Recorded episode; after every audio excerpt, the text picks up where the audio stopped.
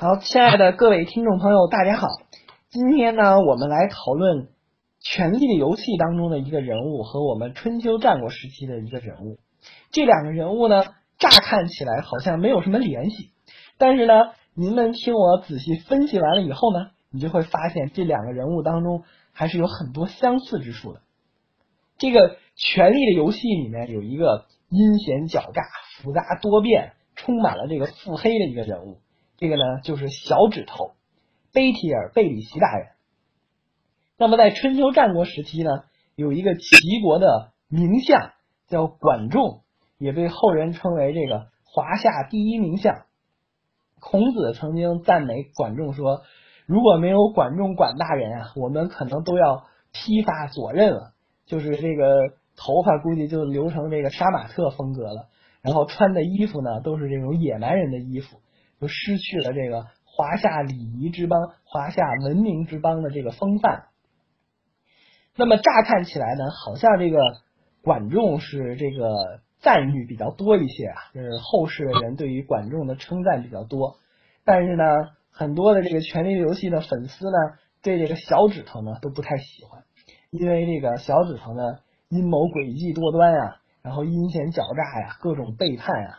最终，这个反戈了这个 Ed Stark，导致这个狼族的族长 Ed Stark 就被砍头了。因此，很多人都非常讨厌这个小指头。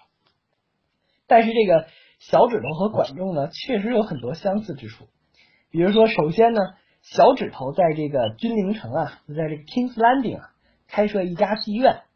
这个妓院呢，除了表面上有很好的这个盈利以外啊，给这个小指头带来很多的收入。还有另外一个作用，就是这些嫖客们，也就是这个妓院的这些客户们，往往都是这个君临城里面的重要人物。他们在这个妓院里面消费的时候呢，就会透露很多重要的这种君临城内内外外的这种信息，等于是这个小指头的一个获取信息的一个重要的渠道。而这管仲呢，当时他在这个齐国的首都啊临淄城，他这个临淄城呢。开办了这个中国的历史上基本上是最早的这个官营的妓院，他开办了这个官营的妓院呢，就是为了吸引当时华夏大地上各个诸侯国的这些商人们都过来我这个齐国的首都临淄过来做生意做买卖，然后你们过来做买卖呢，管仲呢就向他们收税，收这个交易税啊、贸易税啊，进行这种税收。所以呢，由第一点来看呢。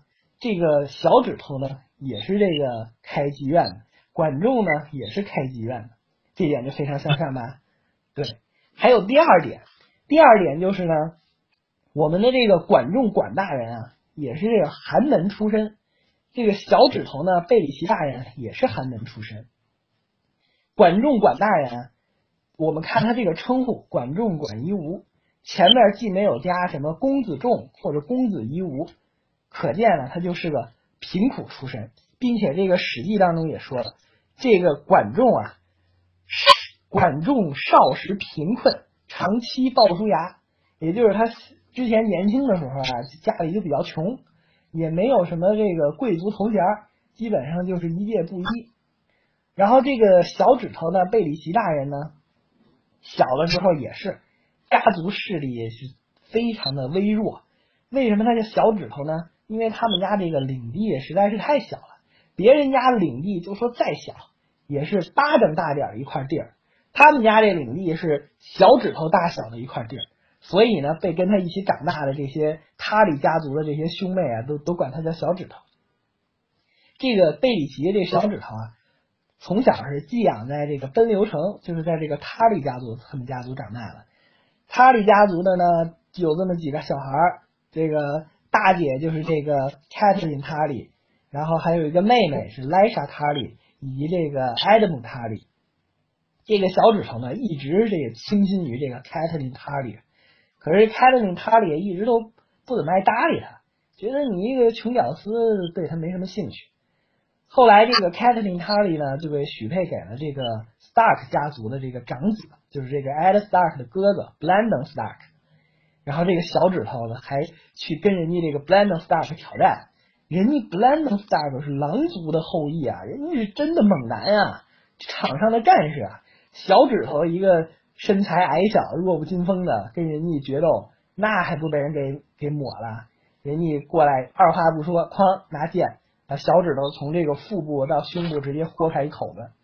然后这个 c a t l i n 是这个在旁边死活求了半天，这个 b l a n d o n 才没把这个小指头直接再把头给砍了。当然，当时这个 Catherine 和 b l a n d o n 都认为这小指头估计也活不了了，你看划开这么大一口子，哎，没想到这小指头后来这命大，还没死。但是呢，后来小指头呢，这个在这个情场失意了以后呢，他这个 Catherine 的妹妹啊，这 Lisa 塔里一直很喜欢这个小指头。所以就就跟小指头发生了一些不该发生的事情。后来这个莱莎塔里还怀孕了，但是这个塔里家族觉得你这小指头贝里奇家族实在是太卑微了，根本就不够我们家族的档次，怎么可能让我女儿嫁给你呢？所以就劝这个莱莎塔里这个喝点打胎药，然后呢就把这孩子给打了，等于呢，然后又把这个小指头给驱逐出奔流城了。所以说这个小指头啊。年少的时候那是过得非常之悲惨的，是一个纯屌丝出身。但是最终呢，他以自己的这个非常有能力的这个理财的这个能力啊，取得了这个当时的首相庄艾利的信任。当然，也是由于后来这个莱莎塔里嫁给了庄艾丽，向这个庄艾丽一直举荐他这个一直喜欢的这个情人，就小指头。后来庄艾丽派这个小指头到一个叫海鸥镇的地方管理税收。结果没过一年的时间，这个小指头就把当时这个海鸥镇的这个税收提高了十倍。你看，可见这个小指头他这个屌丝出身，但是理财能力非常之强，最终做到了这个御前会议的财政大臣的这种高位，对吧？手里下掌握着这个成百上千万的这个钱财，这是非常的屌丝逆袭的一个典范。那这个管仲管大人呢？我们不要看他后来是辅佐齐桓公四十年，这个位高权重，家里的这个豪宅盖的跟这齐桓公都差不多，娶了好几场老婆，这是他后来飞黄腾达的时候。他年轻的时候也混得非常之惨，这个《史记》里就记载，年轻的时候啊，这个管仲就非常的穷，然后呢，自己的钱也不多，所以他就和这个鲍叔牙俩人一起合伙做生意。怎么合伙做生意呢？就比如说，管仲说：“我出五万，鲍叔牙你也出五万，我们俩合伙十万，做生意做买卖，做买卖挣了钱呢。比如说十万块钱本金，挣了一万块钱。按道理来讲，按这个当时的这个股本出资额呀，管仲出百分之五十，鲍叔牙出百分之五十，应该一人分一半，对吧？赚了一万块钱，一人分五千。不，管仲自己分八千，给这个鲍叔牙两千，甚至有可能是管仲分九千，给鲍叔牙分一千。”你看这多缺德！但是呢，人家鲍叔牙高风亮节，不跟他计较这些。人家说管仲之所以多分钱啊，是因为他们家里穷，所以呢，我就让着他，不跟他计较。更更为可气的是呢，你说你管仲跟人做生意老坑人钱也就算了，管仲他还老觉得自己挺有本事，老给这鲍叔牙出点主意，老帮他谋点事业。比如说啊，举个例子，这个零七年，这个当时股票六千点了。这个时候，管仲就跟鲍叔牙说：“你买点中石油啊！我跟你说，中石油这公司好啊，这是公这个中国境内这个市值最大的一个公司，你买它肯定不赔。”零七年六千点让鲍叔牙买点中石油的股票，结果后来零八年股灾了，暴跌了，直接这个鲍叔牙赔的血本无归。或者呢，就是在这个英国这个公投脱欧之前啊，跟这个鲍叔牙说：“老鲍，我跟你说，你现在换点英镑。”英镑可是咱们这世界上最值钱的货币了，比美元还值钱呢。你换点英镑，保准不亏。这个鲍叔牙听了管仲的，换点英镑。换完英镑以后呢，这英国一公投一脱欧，好，英镑当天就跌百分之十，等于这个鲍叔牙又赔的血本无归。当然，我只是举两个例子，但是呢，估计大概的情形呢是差不多的，就是这个管仲经常给这个鲍叔牙出点出谋划策。但是呢，反而使得鲍叔牙更加的穷困。但鲍叔牙从来不认为管仲是这个 SB，他只是觉得这个管仲是这个时不利兮追不逝，只不过这个时间啊不太合适，没有选对窗口期而已。你看这鲍叔牙多会为管仲说话。还有什么呢？管仲之前经常是想服侍这个君王，就给君王打工呗，当打工仔。但是他当打工仔呢，当的不好，经常被人家这个老板就给开了。他屡次服侍这个君主，屡次被君主就给开了。但是鲍叔牙不以他为没有才能，他认为他是时运不济，命途多舛，冯唐易老，李广难封。管仲还干了什么事儿呢？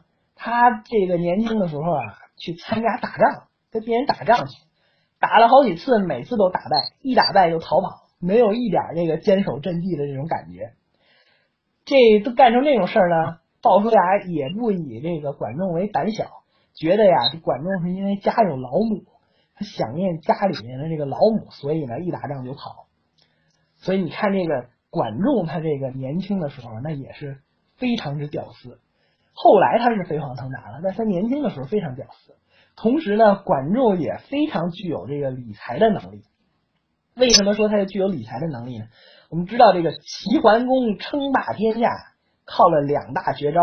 什么绝招呢？第一就是开会盟、开 party，把各个这个春秋时期能召集过来的这些小国、大国的这些诸侯，全都给我召集过来会盟。什么这个葵丘之盟啊，柯之盟啊。多如牛毛，这个齐桓公九合诸侯，九合诸侯什么意思？开了九次非常重要的诸侯国的聚会。我们知道这个齐桓公当时是要称霸的，那这个会议的经费谁出啊？那肯定绝大部分得是齐国自己出啊，对吧？你齐桓公召集的大会，你召开这个联合国大会，你自己不出钱，谁愿意去啊？对吧？肯定不，肯定人家就不去了，对吧？你自己都要称霸，你还舍不得舍不得出这个会议经费，所以这个开会的这个钱肯定是齐桓公出的，这个就是一大开销。另外，他一个称霸的手段呢，打仗呗。齐桓公这个北伐山戎，南征荆楚，对吧？又跟蔡国打仗，还跟楚鲁国打仗，那简直整个这个春秋早期的这些诸侯国啊，基本上都跟这个齐国打过仗。那么他这个打仗呢，也要花很多的军费啊。你这个兵马未动，粮草先行啊。你这么多军队去打仗，你的这个粮草供应，你的这个铠甲，你的这个武器生产，以及这个军人的军饷，都要花钱啊。这些钱从哪来呢？都由管仲给他来。管仲呢，首先他是进行社会化分工协作。我们知道，这个近现代社会的进步啊，是由这个社会化的分工来决定的。对吧？以前就是，比如说一个东西生产，一个人从头干到尾，那效率多低啊！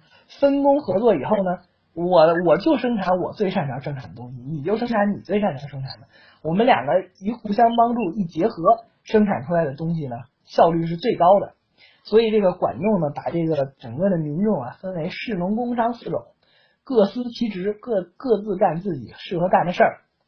同时呢，管仲非常的重视这个。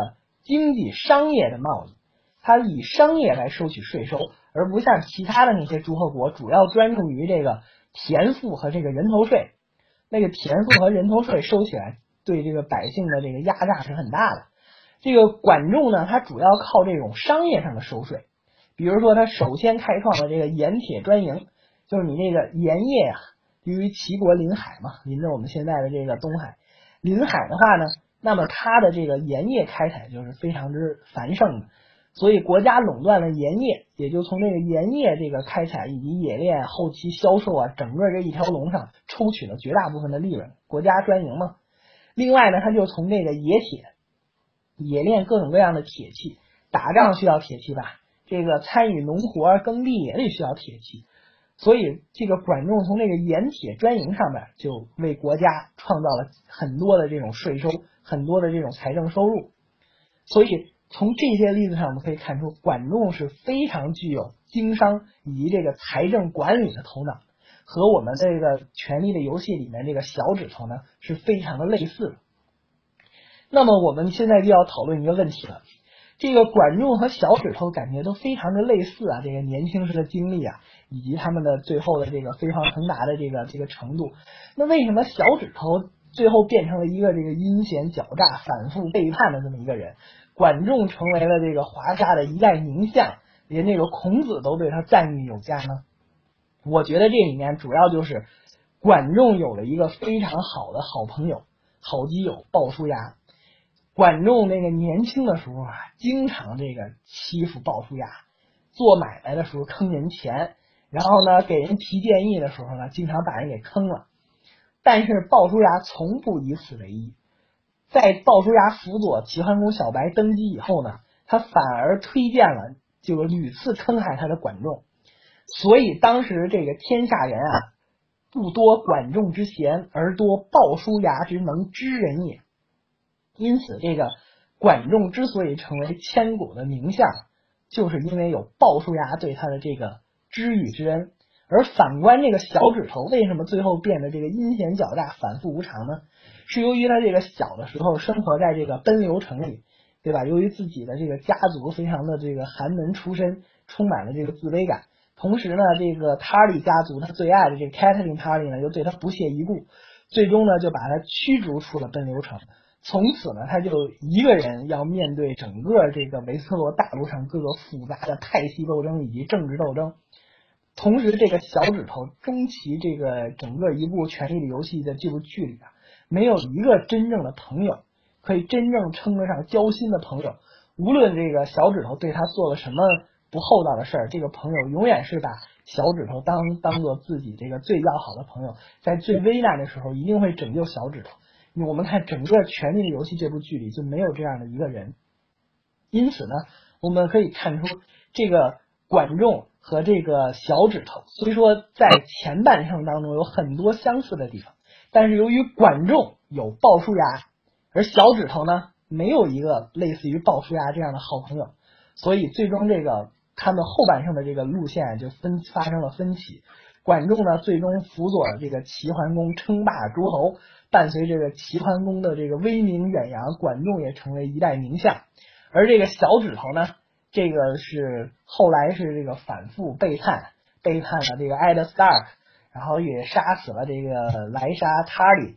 然后呢，这个凯特琳塔里虽说死了，又想这个追求人家这个三萨塔里，最后可能也不太成功。最终走上了一条呢卑鄙阴险的小人之路。由此可以看出啊，从管仲和小指头这个人生的发展，我们就可以看出，交友一定要交像鲍叔牙一样这样的贤友。